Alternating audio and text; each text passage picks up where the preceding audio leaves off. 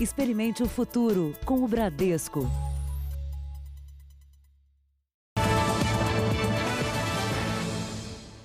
Olá, boa noite para você. Boa noite. Nos momentos de dificuldade, muita gente se une, ainda bem, e surgem grandes ações solidárias. Em meio à pandemia do coronavírus, empresários do setor de alimentos estão doando comida para quem mais precisa. Dois exemplos. Uma rede de padarias prepara todos os dias o café da manhã dos profissionais da saúde em três UTIs de São Paulo. E um premiado restaurante distribui marmitas para quem não tem o que comer. Há décadas funcionando na mesma região, este restaurante cresceu, ficou famoso, mas nunca deixou o bairro. Desde o dia 20 de março, passou a alimentar a população carente que vive nesta área. Às 7 da manhã, a fila já se forma. E às 10 são distribuídas senhas para as refeições gratuitas oferecidas diariamente. A doação começou no mesmo dia em que o restaurante fechou as portas e passou a atender somente delivery. A gente pretende continuar com essa ação até essa situação toda passar e todo mundo ser bem alimentado. Outras iniciativas surgem por São Paulo. Foram os funcionários dessa rede de padarias que chamaram a atenção dos donos das lojas. Médicos e enfermeiros, que eram clientes assíduos, não podiam mais vir, ocupados com a demanda da pandemia. A padaria então resolveu ajudar os profissionais que se arriscam salvando vidas. A gente ligou nos hospitais que estavam próximos às nossas lojas, perguntou quantas pessoas trabalhavam ali naquele pronto-socorro, nas UTIs. A turma agradeceu e a gente vem fazendo isso já faz quase aí 15 dias, que a gente vem proporcionando para eles um café da manhã, um lanche salgado, é, alguma coisinha doce para que também possa agradar o dia deles e alguma bebida. Para a rede, que teve queda de 70% no movimento e precisou fechar temporariamente um quarto das lojas, as dificuldades não são poucas, mas ajudar também não custa demais. A gente acredita, como todos, que a crise vai passar, mas a gente está buscando canalizar toda a energia para o lado positivo. Então, se todo mundo conseguir olhar de forma diferente, conseguir olhar para o próximo de uma forma é, como eu posso ajudar, eu acho que fica mais leve para todo mundo. Veja agora outros destaques do dia. Brasil registra 17.800 casos do coronavírus. Cidade de São Paulo vai usar cloroquina para tratar a Covid-19. No primeiro dia, mais de 2 milhões e meio de brasileiros recebem o auxílio de emergência. Caixa amplia prazo para pagar a casa própria. Brasileiro vence o coronavírus na Espanha. Homem de 86 anos e com 13 doenças se recupera na China.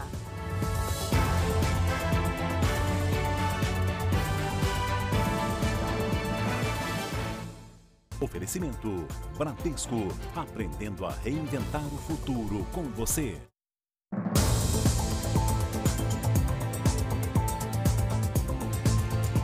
O Jornal da Record conversou com um brasileiro que mora na Espanha. Ele pegou o coronavírus, ficou mais de 20 dias internado e se curou. O país é um dos mais atingidos do mundo, né? Recuperado, ele conta o drama vivido nos hospitais espanhóis.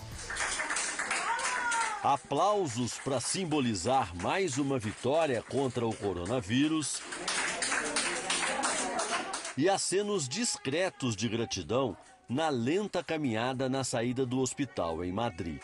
O paciente é o brasileiro Humberto Rezende, de 50 anos, que durante 21 dias lutou contra o vírus. O brasileiro está livre dos remédios, ainda respira com alguma dificuldade mas se diz aliviado em voltar para casa. Numa entrevista pela internet, Humberto revelou que, a exemplo da maioria dos pacientes, também não sabe onde e como foi infectado. Desconfia que tenha sido no transporte público que utilizava para ir trabalhar. Dois anos atrás, Humberto deixou Santa Rita do Sapucaí, no sul de Minas, para ganhar a vida na Espanha com a mulher Daniela e o único filho do casal. Esse é o João. Os sintomas começaram leves, mas foram se agravando até o brasileiro ser levado para o hospital, onde testemunhou o caos. Teve dia de morrer 40. No mesmo dia.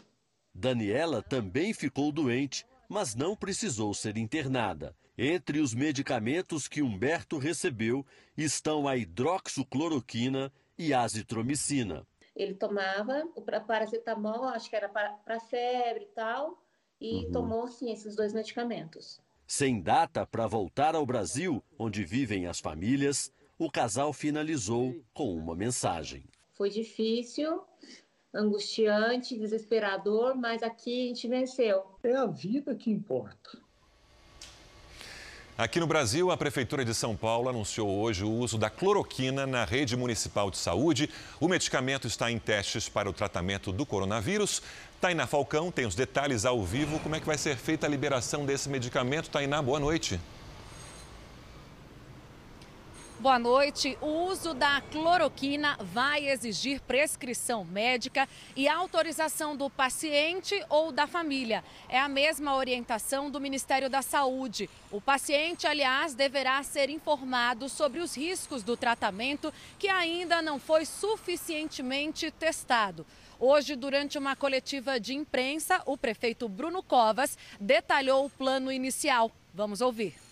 Nós temos hoje 6 mil eh, cápsulas eh, à disposição. Eh, como cada paciente precisa de seis, a gente já tem, portanto, medicamento para tratar mil pessoas internadas. Ainda não é possível ser uma política pública, porque nós não temos ainda pesquisas concluídas, mas havendo prescrição do médico e havendo concordância do paciente, a Secretaria Municipal de Saúde passou a integrar esse medicamento no protocolo de tratamento da Covid-19.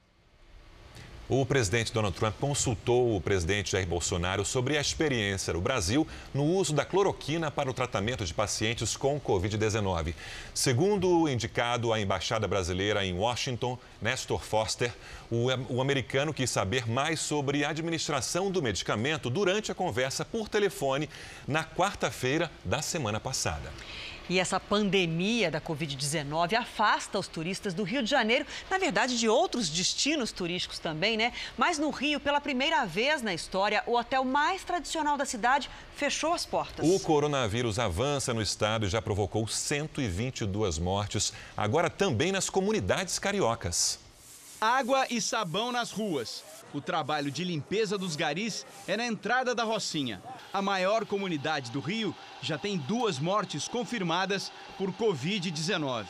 Mesmo assim, boa parte do comércio funcionou e muitos moradores não obedecem às recomendações do isolamento social. O negócio não é brincadeira, o negócio é sério e nós temos que fazer o nosso dever de casa, ficar em casa. Na orla da Zona Sul, a mesma falta de preocupação com a quarentena. Até idosos passeiam pelo calçadão. A partir de hoje, a prefeitura autorizou os quiosques a funcionarem de forma parcial, mas não pode haver consumo no local. Aqui, o serviço é só por entrega. Abrir já é um sinal que tá, tem uma possibilidade de melhorar, não é isso?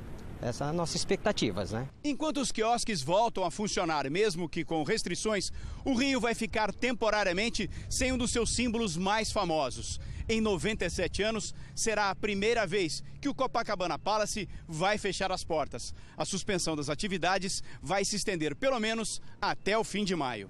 Todos os hóspedes foram retirados do hotel. Durante o fechamento, apenas seguranças, pessoal da manutenção e da limpeza cuidarão dos 293 quartos. Neste período, apenas duas pessoas vão permanecer no prédio: a diretora-geral e o cantor Jorge Benjor, que moram no hotel. A pandemia derrubou o movimento de turistas e forçou 60 hotéis a interromper o atendimento um prejuízo de 130 milhões de reais para a indústria hoteleira. O impacto direto desses hotéis suspender a operação é em torno de 5 mil postos de trabalho. Né? Quer dizer, ninguém está dizendo que esses postos serão perdidos, muito pelo contrário. Nós vamos fazer de tudo para que a gente permaneça com esses postos aí no segundo semestre. A Justiça Federal suspendeu hoje a restrição na circulação de transportes intermunicipais no Rio de Janeiro. A medida fazia parte de um decreto publicado pelo governador Wilson Witzel no dia 3 de abril. O pedido para liberar ônibus, táxis e vans entre as cidades do estado foi feito pelo Ministério Público Federal.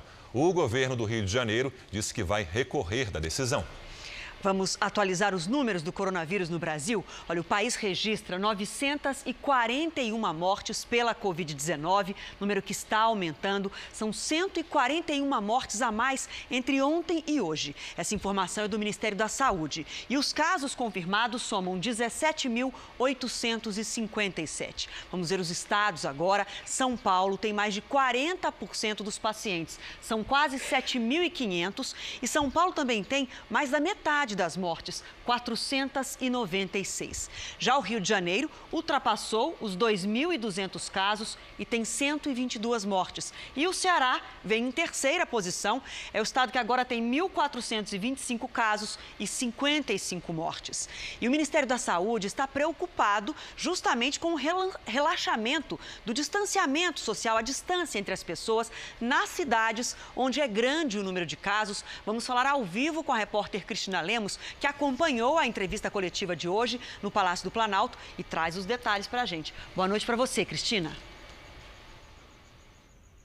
Boa noite, Adriana. Boa noite a todos. Olha, o Ministério da Saúde manifesta forte preocupação com estes grandes centros urbanos que acabam de entrar justamente na zona vermelha no critério de emergência da epidemia de coronavírus. São eles: São Paulo, Rio de Janeiro, Manaus, Fortaleza e Distrito Federal. O Ministério alerta para que sejam mantidas as regras de distanciamento social e até devem ser ampliadas, porque essas localidades sequer entraram no pico da epidemia. Eles vão efetivamente ter o pico no final de abril e no início de maio.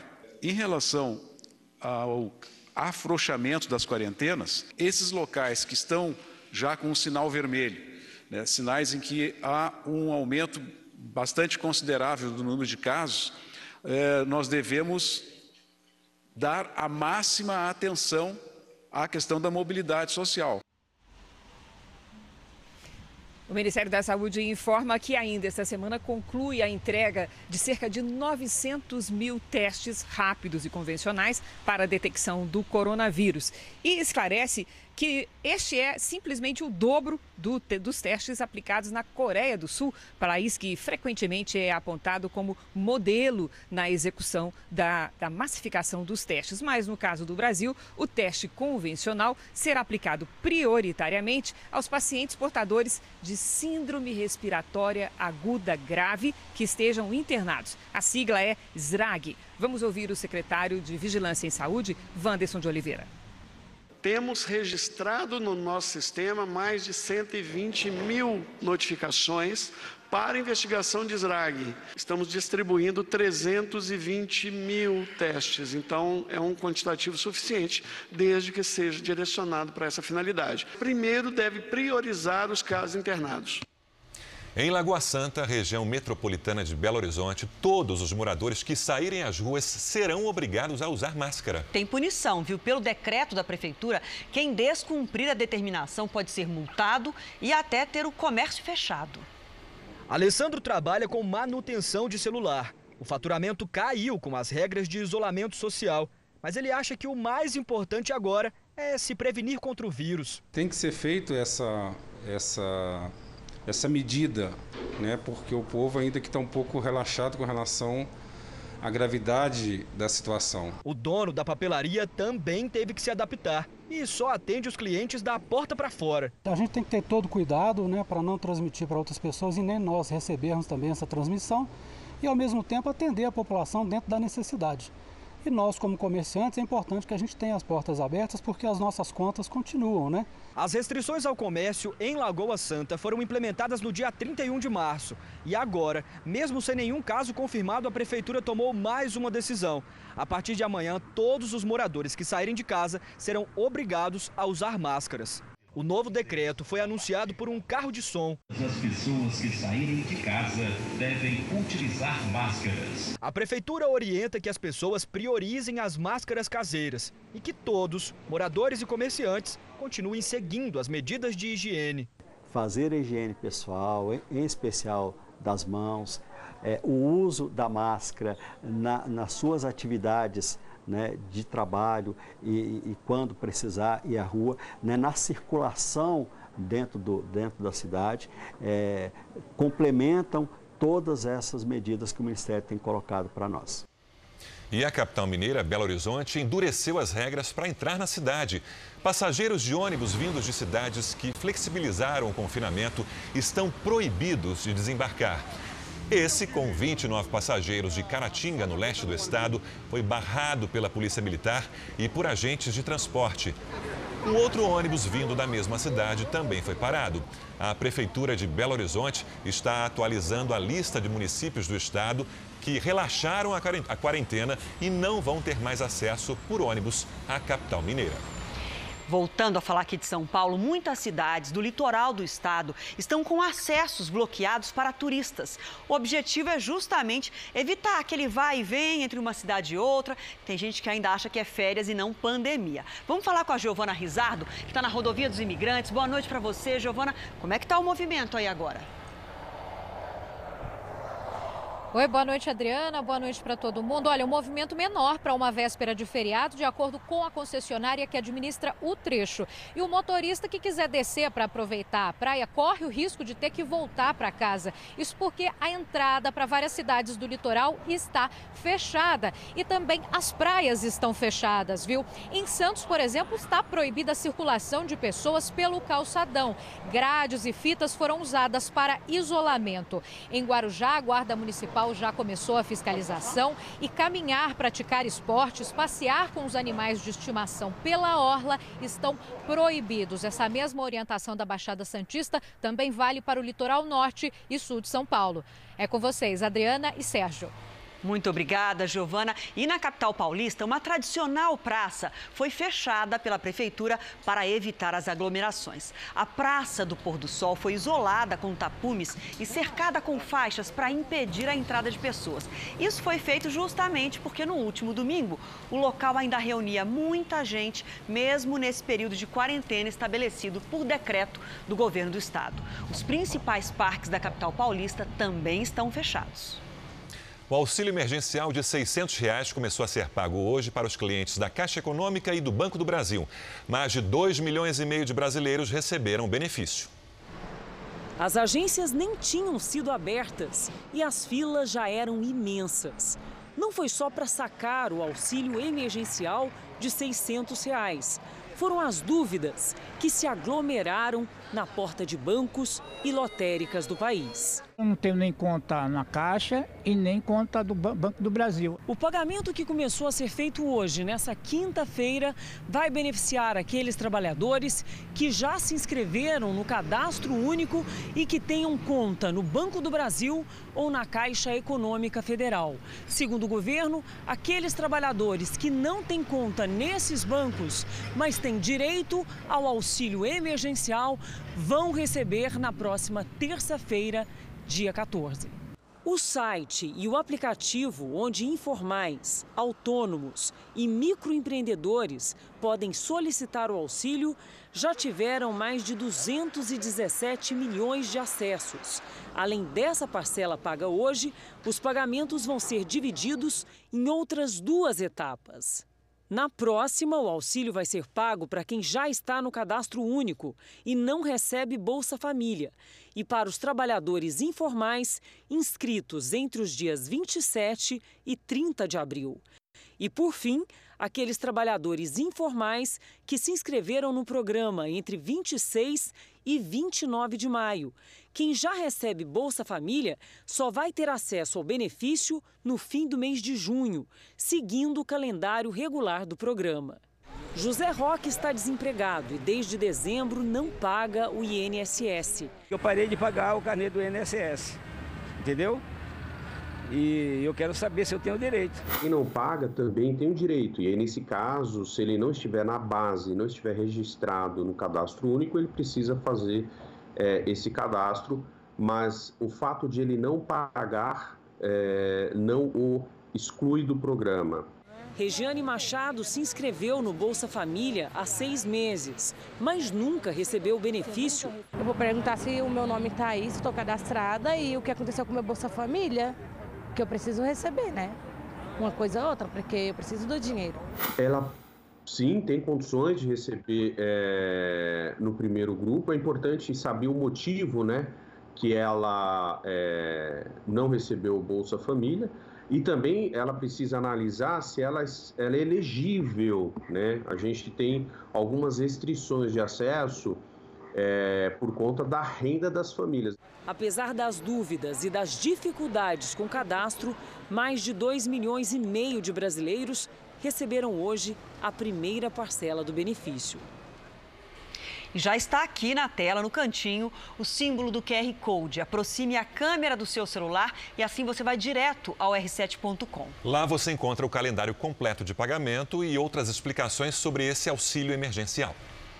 E milhares de brasileiros fizeram fila, enfrentaram aglomerações justamente para regularizar o CPF e poder receber essa ajuda do governo. Em Curitiba, essa mãe chegou às 6 horas da manhã com o filho pequeno. Tive que trazer o bebê porque ele mama no peito, daí tive que trazer ele. Durante todo o dia, a fila dobrava o quarteirão. Poucos usavam máscaras e a distância mínima não era respeitada. No Rio de Janeiro, também houve muita gente nas filas. A polícia precisou reforçar a segurança. Já em São Gonçalo, na região metropolitana, pessoas tentaram invadir o prédio da Receita quando o atendimento foi interrompido. Em protesto, atearam fogo em frente à agência. Tumulto também em Goiânia. Policiais pediram às pessoas que buscavam atendimento que se afastassem uma das outras. Já na capital baiana, houve a tentativa de fazer uma fila com espaço entre as pessoas. Em Belém, uma multidão se reuniu em frente ao prédio do órgão. Segundo a Receita, muita gente enfrenta filas sem necessidade, já que a maioria das situações pode ser resolvida pela internet. A orientação é que, primeiro, as pessoas tentem resolver tudo de casa. Todos os casos são resolvidos pela internet, não há necessidade de vir.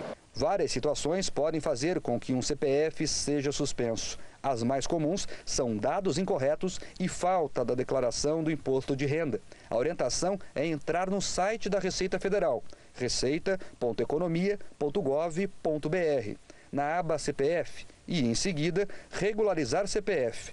Depois, escolher internet no campo onde fazer pedido de regularização. Vai aparecer um formulário que deverá ser respondido e enviado. Também é possível mandar um e-mail para o órgão. Com a pandemia, temporariamente, o CPF não será mais negativado por problemas eleitorais. Mesmo assim, quem quiser regularizar o título de eleitor também não precisa ir até os cartórios eleitorais. A Câmara dos Deputados adiou mais uma vez a votação do projeto de ajuda aos estados. É, esse assunto preocupa o governo porque pode custar cerca de 180 bilhões de reais à União. O presidente Jair Bolsonaro começou o dia com duas reuniões. Uma com o ministro da Justiça, Sérgio Moro, e a outra com o governador de Minas Gerais. Romeu Zema relatou que as dificuldades que já eram grandes no estado em crise financeira ficaram piores após a pandemia de coronavírus. Minas está sem dinheiro em caixa para a folha de pagamento dos servidores. Trouxe a eles a grave situação financeira de Minas Gerais, que antes da crise já era um estado que enfrentava dificuldades para estar honrando os pagamentos, principalmente o da folha do funcionalismo público. E que agora, com o coronavírus, essa situação ficou insustentável. O governador de Minas Gerais pede mais recursos. Em troca, se compromete a adotar medidas de austeridade. Na Câmara dos Deputados, Rodrigo Maia articula a votação de um projeto de socorro aos estados. A antiga proposta, chamada de Plano Mansueto, previa contrapartidas, mas foi engavetada. O texto prevê suspensão de pagamento de dívidas com a União, auxílio emergencial para compensar a queda na arrecadação e novos limites de endividamento. A proposta é considerada uma pauta bomba pelo governo, porque não prevê contrapartida dos estados e pode custar 180 bilhões de reais. Já a Câmara fala em um valor menor, cerca de 100 bilhões. Nos bastidores, o Palácio do Planalto comemorou o adiamento da votação prevista para hoje, porque há expectativa de derrota na Câmara. A articulação política do governo já pensa em estratégias para tentar barrar o texto no Senado. Rodrigo Maia disse que a discussão está contaminada pela disputa política entre o presidente e os governadores João Dória e Wilson Witzel e tentou afastar a imagem de que a proposta compromete o já combalido orçamento público. Maia falou em negociar a possibilidade de permitir um maior endividamento dos estados, mas não em criar regras para exigir corte de despesas. O debate está aberto. Se o valor de 8% da renda corrente líquida, que muitos técnicos do governo defenderam, é um valor alto, vamos reduzir esse valor. Agora, a gente transformar né, o debate sério que nós sempre fizemos e continuamos fazendo, né, num debate de pauta-bomba, porque, na verdade, o governo federal não quer atender os estados do Sudeste, do Rio, São Paulo e do Sul, Rio Grande do Sul, entre outros, né, esse debate eu não vou entrar. Nós precisamos garantir, deixar as brigas de lado e garantir que na segunda a gente tenha as condições de votar um projeto né, com diálogo, ouvindo as críticas e construindo os melhores caminhos. O presidente, que no meio da tarde foi até o lado externo do Palácio do Planalto, disse que era para ver novos ares, porque estava muito tedioso lá dentro. E como não havia aglomeração, ninguém podia criticá-lo. Jair Bolsonaro falou sobre o projeto. O que o senhor está achando dessa pauta que pode ser aprovada no Congresso, que cria um, um rombo para o orçamento? Você viu que a sessão foi derrubada, passou para a semana que vem. Né? Preocupa o governo? Estamos conversando. E preocupa? É lógico que preocupa. Bolsonaro também comentou que tem conversado com a equipe ministerial. Tem uma decisão do Supremo agora que quem decide a questão de quarentena, se abre ou não escola, trabalho, é governadores ou prefeitos. O governo analisa se vai recorrer da decisão do ministro Alexandre de Moraes. Ele determinou que apenas estados e municípios podem decidir sobre as medidas de isolamento. Vamos agora com a opinião do jornalista Augusto Nunes. Boa noite, Augusto. Boa noite, Adriana, Sérgio. Boa noite a você que nos acompanha. A primeira-ministra britânica Margaret Thatcher disse com todas as letras uma verdade que políticos brasileiros e de tantos outros países fingem ignorar. Aspas. Não existe dinheiro público. O que existe é o dinheiro dos que pagam impostos. Fecha aspas. Nesta semana, Quase todos os governadores e centenas de parlamentares fizeram de conta que o dinheiro que torram cai do céu e tentaram transformar uma boa ideia, o chamado Plano Mansueto, em mais uma gastança colossal e indefensável. O Plano Mansueto foi concebido para sanear as finanças dos estados em situação falimentar. É a situação de quase todos. O governo federal financiaria a recuperação econômica das unidades federativas sangradas por especialistas em engordar despesas e emagrecer receitas. Em contrapartida, os governadores alcançariam o equilíbrio fiscal com a privatização de empresas, o enxugamento da máquina pública e outras medidas austeras. Invocando a escassez de verbas para o combate ao coronavírus, os parceiros esqueceram o plano Mansueto e colocaram em seu lugar um texto que aumenta a fortuna destinada aos estados e revoga qualquer promessa de fechar as torneiras do desperdício. A reação de parlamentares sensatos impediu que o projeto fosse votado nesta quinta-feira. Caso fosse aprovado, abriria um rombo de 180 bilhões de reais nas contas federais. Os chefões do Congresso e os governadores juram que o buraco seria de apenas 85 bilhões. Se essa malandragem bilionária não for sepultada pela pressão dos assaltados, o mundo saberá que por aqui nem pandemia interrompe a farra com o nosso dinheiro. Ainda nessa edição, a recuperação de um homem de 86 anos que tinha 13 doenças crônicas. E a seguir, em Salvador, aglomeração nas ruas e mercados para comprar peixe para o feriado da Páscoa. E às 10h30 da noite tem o programa Coronavírus Plantão ao vivo com Luiz Bate.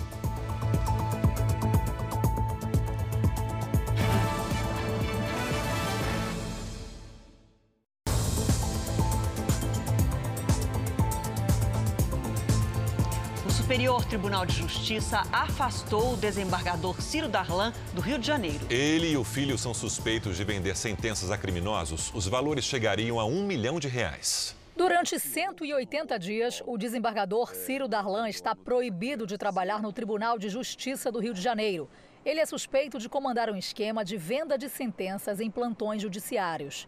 Na decisão, o ministro Luiz Felipe Salomão, do Superior Tribunal de Justiça, entendeu que há fortes indícios da prática de crimes de corrupção e que o afastamento de Ciro Darlan impede o denunciado de continuar cometendo crimes. O desembargador teria recebido 50 mil reais para libertar um preso.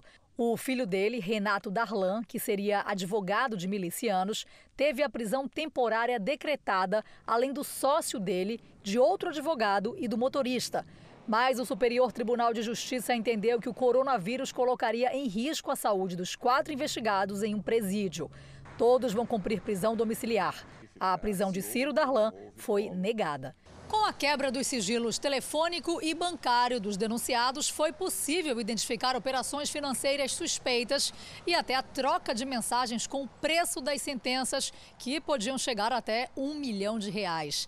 As investigações apontam o filho de Ciro Darlan como o responsável por intermediar as negociações. Em 2019, o desembargador que está no Tribunal de Justiça do Rio há 15 anos já havia sido investigado pelos mesmos crimes. O desembargador Ciro Darlan disse que não tem controle sobre quais processos serão distribuídos a ele no tribunal e afirmou que espera uma apuração isenta e rigorosa dos fatos. O Tribunal de Justiça do Rio de Janeiro não se pronunciou. Olha, nós não atingimos ainda o pico da pandemia da Covid-19 aqui no Brasil, é sempre bom lembrar, mas em muitos lugares pelo país continuam cheios, apesar do pedido das autoridades de saúde para que as pessoas evitem aglomerações. E tem um detalhe: com a proximidade da Páscoa, os mercados que vendem peixe em Salvador ficaram lotados. Do carro da prefeitura vem o alerta. Ninguém liga para o aviso na feira popular mais tradicional de Salvador. O importante era comprar os produtos típicos do almoço de domingo. A maioria não usava proteção alguma. Quem gostou do movimento foram os vendedores. A gente não pode ficar sem ganhar nosso sustento, né? O nosso sustento é o peixe, o camarão, o fruto do mar e está na época deles. Para tentar reduzir a aglomeração nos mercados de frutos do mar, a prefeitura deve intensificar o controle. Nos próximos dois dias, os fiscais vão permitir a entrada de apenas 10 clientes por vez, até a lotação máxima de 60 pessoas. Outros mercados de peixes e frutos do mar também ficaram cheios hoje. Apesar de toda a informação sobre a importância do isolamento social nesse período, para muita gente, a tradição da Páscoa acaba falando mais alto. Tinha que comprar o peixinho, né, para minha família, para minha netinha, meu neto. A inflação calculada pelo IBGE ficou em 0,07%, o menor índice para o mês de março em 26 anos. Alimentos e bebidas, o grupo que mais pesou, reflexo claro do isolamento social, quando as pessoas fazem compras no mercado e cozinham em casa. Cenoura, com uma alta de 20,39%, cebola, com alta de 20,31%, tomate, mais 15,74% foram os vilões. Veja a seguir: Estados Unidos testam 19 tratamentos diferentes para o coronavírus. E também a terapia à base de células-tronco já dá bons resultados em pacientes graves. E você não pode perder às 10h30 da noite o programa Coronavírus Plantão, ao vivo com Luiz Bate.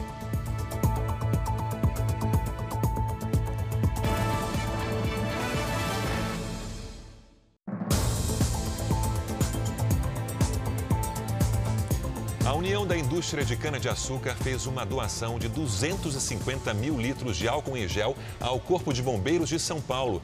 O material que está dentro desses tonéis será repassado aos hospitais da rede pública de saúde, especialmente às unidades da linha de frente no combate ao coronavírus. Em todo o país, a única já doou um milhão de litros de álcool em gel. Trabalhadores que estavam em uma plataforma de exploração de petróleo no litoral sul do Espírito Santo testaram positivo para coronavírus. Ao menos 53 pessoas estavam a bordo do navio, que pertence à empresa holandesa SBM. O governo do estado confirma o número de infectados e que uma parte já foi levada para um hotel, onde ficará em quarentena. Os outros também serão levados para hotéis, mas não informou quando. A Câmara dos Deputados aprovou hoje um projeto que prevê a transferência de até 2 bilhões de reais da União para santas casas e hospitais filantrópicos, justamente para reforçar o combate ao coronavírus. Vamos até Brasília conversar ao vivo com Luiz Fara Monteiro, que tem as informações para a gente. Boa noite, Fara. Oi, Adriana, boa noite. Esse dinheiro deverá ser aplicado obrigatoriamente na compra de medicamentos e também produtos hospitalares para combater a pandemia. A divisão do dinheiro será estabelecida pelo Ministério da Saúde e o crédito para as entidades beneficiadas deverá ocorrer até 15 dias a partir da publicação da lei. Santas Casas e também hospitais filantrópicos são responsáveis por mais da metade de todos os atendimentos no Sistema Único de Saúde. Uma parte dos 2 bilhões de reais eh, deverá também é, ser destinada à contratação e ao pagamento de profissionais de saúde. As instituições beneficiadas deverão prestar contas dos gastos. E para entrar em vigor, o texto precisa da assinatura do presidente Jair Bolsonaro. De Brasília, Luiz Fara Monteiro. Muito obrigada, Fara. E olha, a cidade de São Paulo voltou a ter hoje trânsito parado. Foi nessa quinta-feira. Depois de 16 dias com ruas tranquilas, a Companhia de Engenharia de Tráfego de São Paulo, a CET, registrou hoje pela primeira vez um congestionamento com dois dígitos. Foram 13 quilômetros no horário de pico. Pouco comparado ao que a gente está habituado. Mas foi logo no começo da noite. 2 milhões de carros voltaram a circular hoje e a prefeitura já estuda o retorno do rodízio rodízio de veículos por conta da pandemia. E a Caixa Econômica Federal anunciou mudanças para o pagamento e contratação do crédito imobiliário. Serão liberados 43 bilhões de reais para financiar a construção de até 530 mil imóveis, novas unidades. 5 milhões de famílias podem ser beneficiadas e 1 milhão e 200 mil empregos preservados. Tem mudança também para quem tem imóvel financiado. A Caixa anunciou mudanças nas regras. Pessoas físicas poderão suspender os pagamentos por três meses e ainda prorrogar essa suspensão por mais dois meses. Portanto, cinco meses de prorrogação no total. Nesse mesmo período, uma redução da parcela também vai poder ser negociada, caso a caso. A medida é válida para quem estiver neste momento com as contas em dia ou com apenas um atraso de duas prestações. Para atrasos maiores, entre três três e seis meses, a Caixa vai oferecer uma renegociação de contratos com uma carência de seis meses. E para as construtoras, o banco também vai oferecer uma carência de parcelas de financiamento e também antecipação de recursos, além da possibilidade de prorrogação do início das obras por até seis meses, mas com uma condição: as empresas só serão beneficiadas se não demitirem. E a Câmara aprovou a suspensão por três meses da inclusão de novos nomes nos cadastros negativos como a Serasa. A regra vale apenas para quem ficou devedor depois do dia 6 de março, que foi quando começou o estado de emergência. A proposta segue agora para o Senado. Municípios do sul do Brasil sofrem com a pior estiagem dos últimos 23 anos. Então a gente já vai falar do sul, que está sofrendo, mas no Nordeste a situação é o oposto, né, Lidiane? É. Tem alerta na Bahia, porque pode ter temporais. Isso vai provo provocar transtornos para os baianos? Conta pra gente. Boa noite. Pode provocar, sim. Boa noite para você, Adriana, para todo mundo que nos acompanha. Olha, os temporais vão atingir quase todo o estado. Uma frente fria no Espírito Santo alimenta as nuvens de chuva. E tem alerta para alagamentos e deslizamentos principalmente no litoral sul da Bahia. Nos outros estados do Nordeste, chove fraco. Agora, do Rio Grande do Sul até o interior de Mato Grosso, a sexta-feira vai ser ensolarada com poucas nuvens e sem chuva. Chove fraco só no litoral sul do país e também no litoral de São Paulo. Agora, Lidiane, o mar voltou a ficar agitado no Sudeste. Já tinha acontecido no último final de semana, né? Sim. Tem previsão de ressaca para amanhã? Tem sim, Adriana. A gente vai ver agora, olha só. Nas praias da Baixada Santista, em São Paulo, a água chegou a invadir as pistas. E até sábado, as ondas podem chegar a 3 metros. Do litoral do Rio Grande do Sul até o Rio de Janeiro. Amanhã, previsão de pancadas à tarde de Roraima até Goiás. e o frio perde um pouquinho da intensidade. Ainda assim, pode ar nas serras gaúcha e catarinense. À tarde, aparece o sol e sobe os termômetros. 27 graus é a máxima prevista para Belo Horizonte. Faz 23 em Porto Alegre, 29 em Brasília 36 em Teresina e até 30 graus em Manaus. Em Salvador, a chuva vai aumentar mesmo no fim de semana. Amanhã, máxima de 29. 24 no Rio de Janeiro, que é frio para os cariocas. Em Campo Grande, 31. E em São Paulo, 23 graus. 24 para a gente tá bom, né? É, melhor. Até amanhã, Até amanhã, Obrigada. Um dos principais jornais do país se encontra em meio a um conflito judicial entre os acionistas. A família Frias, controladora da Folha de São Paulo, está em pé de guerra. De um lado, Maria Cristina Frias, ex-diretora de redação. Do outro, o irmão mais novo, Luiz Frias, que a destituiu do cargo há um ano. Agora, Maria Cristina acusa Luiz na justiça de uma operação ilegal para receber ações do portal UOL, empresa da holding Folha Par. Maria Cristina Frias acredita que o irmão prejudicou o próprio jornal, a Folha de São Paulo, ao receber mais de um milhão e meio de ações do UOL. A transferência aconteceu no fim de 2017, às vésperas da abertura de capital na Bolsa de Valores de Nova York da empresa PagSeguro, que é controlada pelo portal e também faz parte do grupo. Na ação recebida pela Justiça no dia 31 de março, Maria Cristina afirma que a abertura de capital da PagSeguro, empresa de meios de pagamento, teria alçado Luiz Frias à condição de sétimo maior bilionário brasileiro, com uma fortuna avaliada em mais de 20 bilhões de reais, segundo o ranking da Forbes. A transferência de ações foi efetivada como pagamento de um empréstimo de 30 milhões de reais que Luiz Frias teria feito ao UOL em 2011. Para Maria, o irmão Luiz e a executiva Judite Brito teriam dado essa sorrateira justificativa sobre a operação. Um pretenso contrato de empréstimo. Ela alega que o momento escolhido para o pagamento, quase seis anos depois, às vésperas da bilionária abertura de capital, não lhe poderia ter sido mais conveniente. Ela também alega que a Folha Par transferiu 1,29% do capital do UOL a Luiz Frias pelo valor histórico, muitas vezes abaixo do valor real, num momento em que a empresa teria informações privilegiadas sobre o preço das ações que seriam oferecidas ao mercado. Se qualquer acionista, qualquer controlador, administrador, se utiliza de informações privilegiadas para obter um ganho é, no mercado de capitais, é, em nome próprio ou em nome de terceiros, ele está cometendo o crime que a gente chama de é, insider trading ou de uso indevido de informação privilegiada, que foi a forma como a nossa legislação é, preferiu é, nomear esse crime. Para Maria Luiz, apesar de controlar e administrar a Folha Par e a Folha de São Paulo, teria agido sistematicamente para prejudicar as empresas. A abertura de capital da PagSeguro rendeu, na cotação da época, aproximadamente 7 bilhões e meio de reais. Maria Cristina acredita que o jornal Folha de São Paulo deveria ter recebido parte dos recursos. Ela agora pede que o irmão Luiz e Judite Brito sejam condenados a indenizar a Folha participações pelos prejuízos causados. O que precisa ser comprovado? É, que ele tinha conhecimento prévio de que as ações estavam subavaliadas de que ele utilizou de um expediente é,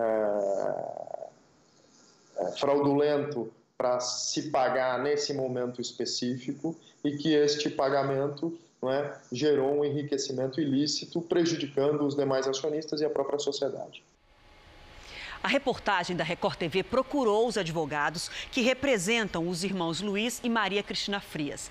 Os advogados de Maria Cristina dizem que não comentam casos que estão em andamento, mas dizem que a imprensa pode acessar o processo que mostra a valorização das ações do UOL. A defesa de Luiz Frias prefere não se manifestar. As empresas UOL, Folha e PagSeguro não responderam nossos contatos.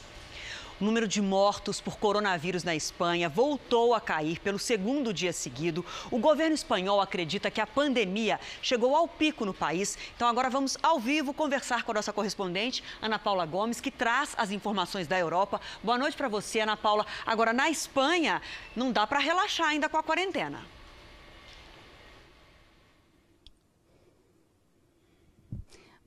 Boa noite, Adriana. Isso mesmo. As regras de distanciamento social vão ser prorrogadas por mais duas semanas. Já a Alemanha se prepara para abrir o país depois da Páscoa. A Áustria já começou a relaxar as medidas de confinamento com o uso obrigatório da máscara. Na Itália, uma boa notícia: o aumento de pacientes recuperados. E no Reino Unido, o primeiro-ministro Boris Johnson deixou a UTI. A gente continua falando com a Ana Paula, porque hoje o presidente da França, Emmanuel Macron, se encontrou com um dos médicos, um dos primeiros médicos que publicaram estudos justamente sobre o uso da cloroquina. Quais os resultados, quais as informações que você tem sobre isso, Ana?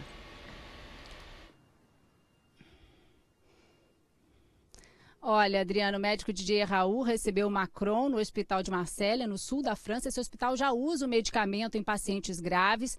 Macron chegou a rejeitar um protocolo do uso obrigatório da droga, mas agora estuda aí ampliar o tratamento com esse medicamento. Adriana, Sérgio.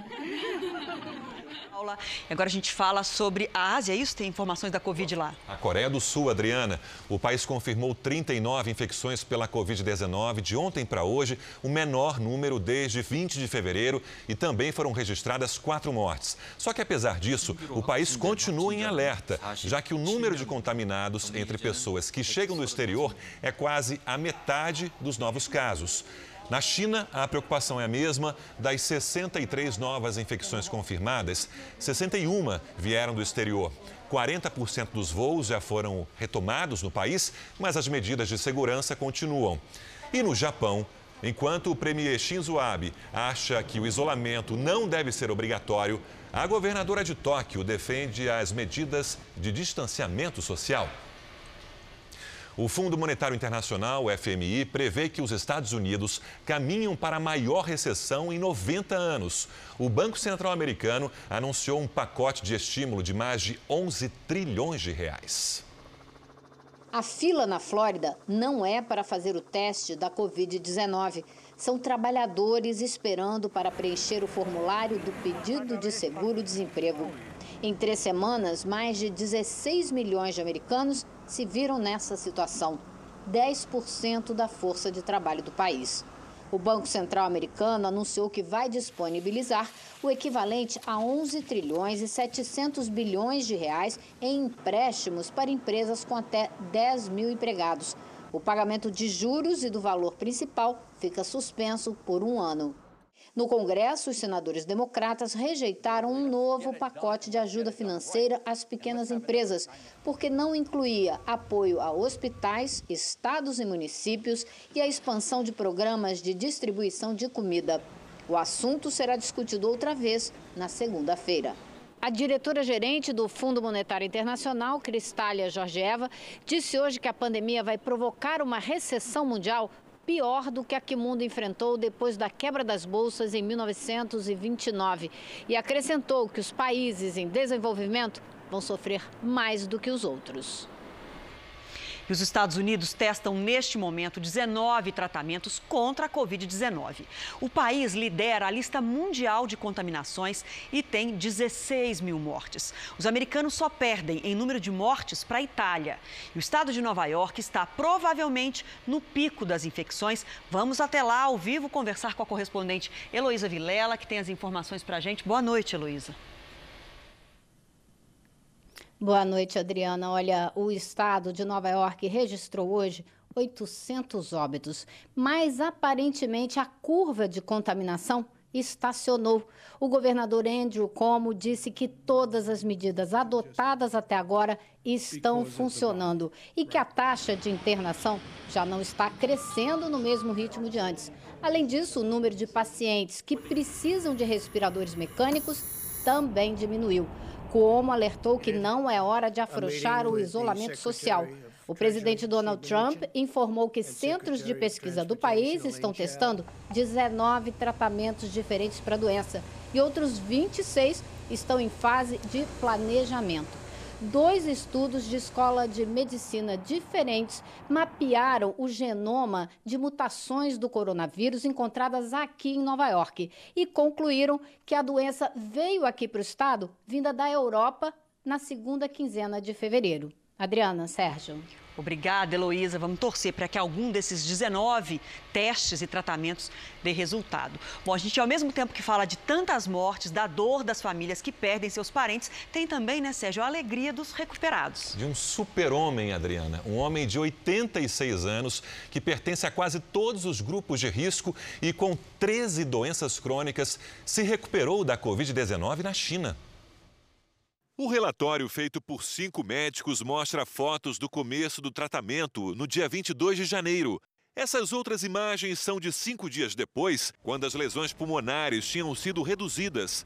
Fora a idade, o paciente sofria de hipertensão, diabetes, pancreatite e insuficiência renal, entre outras doenças. Ele foi tratado com três remédios: um para combater a infecção, outro contra o vírus e um terceiro à base de corticoide. O paciente não identificado ainda recebeu plasma de outras pessoas que se recuperaram da doença para aumentar a imunidade. Deu certo e o tratamento agora é estudado como uma possível maneira de combater a Covid-19. E esperança também na cura dos mais novos. Na Itália, um bebê de dois meses que foi infectado pelo coronavírus recebeu alta do hospital. A criança foi a mais jovem a ser diagnosticada com a doença no país. Na Holanda, Cornélia Haas é apontada como a pessoa mais velha a se recuperar da doença no mundo. Ela tem 107 anos e tinha ficado doente no dia 27 de março, um dia depois de fazer aniversário. É, e essa alegria dos que se recuperam também vai se espalhando aos poucos. Na República Tcheca, um grupo de circo decidiu divertir os moradores durante o período de isolamento. A trupe usou um caminhão para transportar uma cama elástica pelas ruas de Praga. Com direito à música, o grupo fez acrobacias para distrair os moradores isolados. Adultos e crianças saíram nas janelas e varandas para assistir ao espetáculo improvisado. A Universidade de Oxford, uma das mais renomadas do mundo, acredita que terá uma vacina pronta contra o coronavírus até o final do ano. A equipe vai começar os testes com mais de 500 voluntários entre 18 e 55 anos ainda este mês. As pessoas serão monitoradas pelos próximos seis meses para comprovar se a imunização realmente funciona. Já nos Estados Unidos, uma esperança vem das células tronco. Uma empresa vai iniciar um ensaio clínico com 240 pacientes. Nove doentes em estado grave já receberam esse tipo de terapia em caráter emergencial e o resultado foi promissor. Seis deles foram retirados dos respiradores. O Jornal da Record termina aqui. Logo mais às 10h30 da noite, você assiste ao especial Coronavírus Plantão com Luiz Bate. E à meia-noite e meia tem mais Jornal da Record. Fique agora com a novela Amor Sem Igual. A gente volta a se encontrar amanhã aqui no JR. Até lá. Boa noite e até amanhã.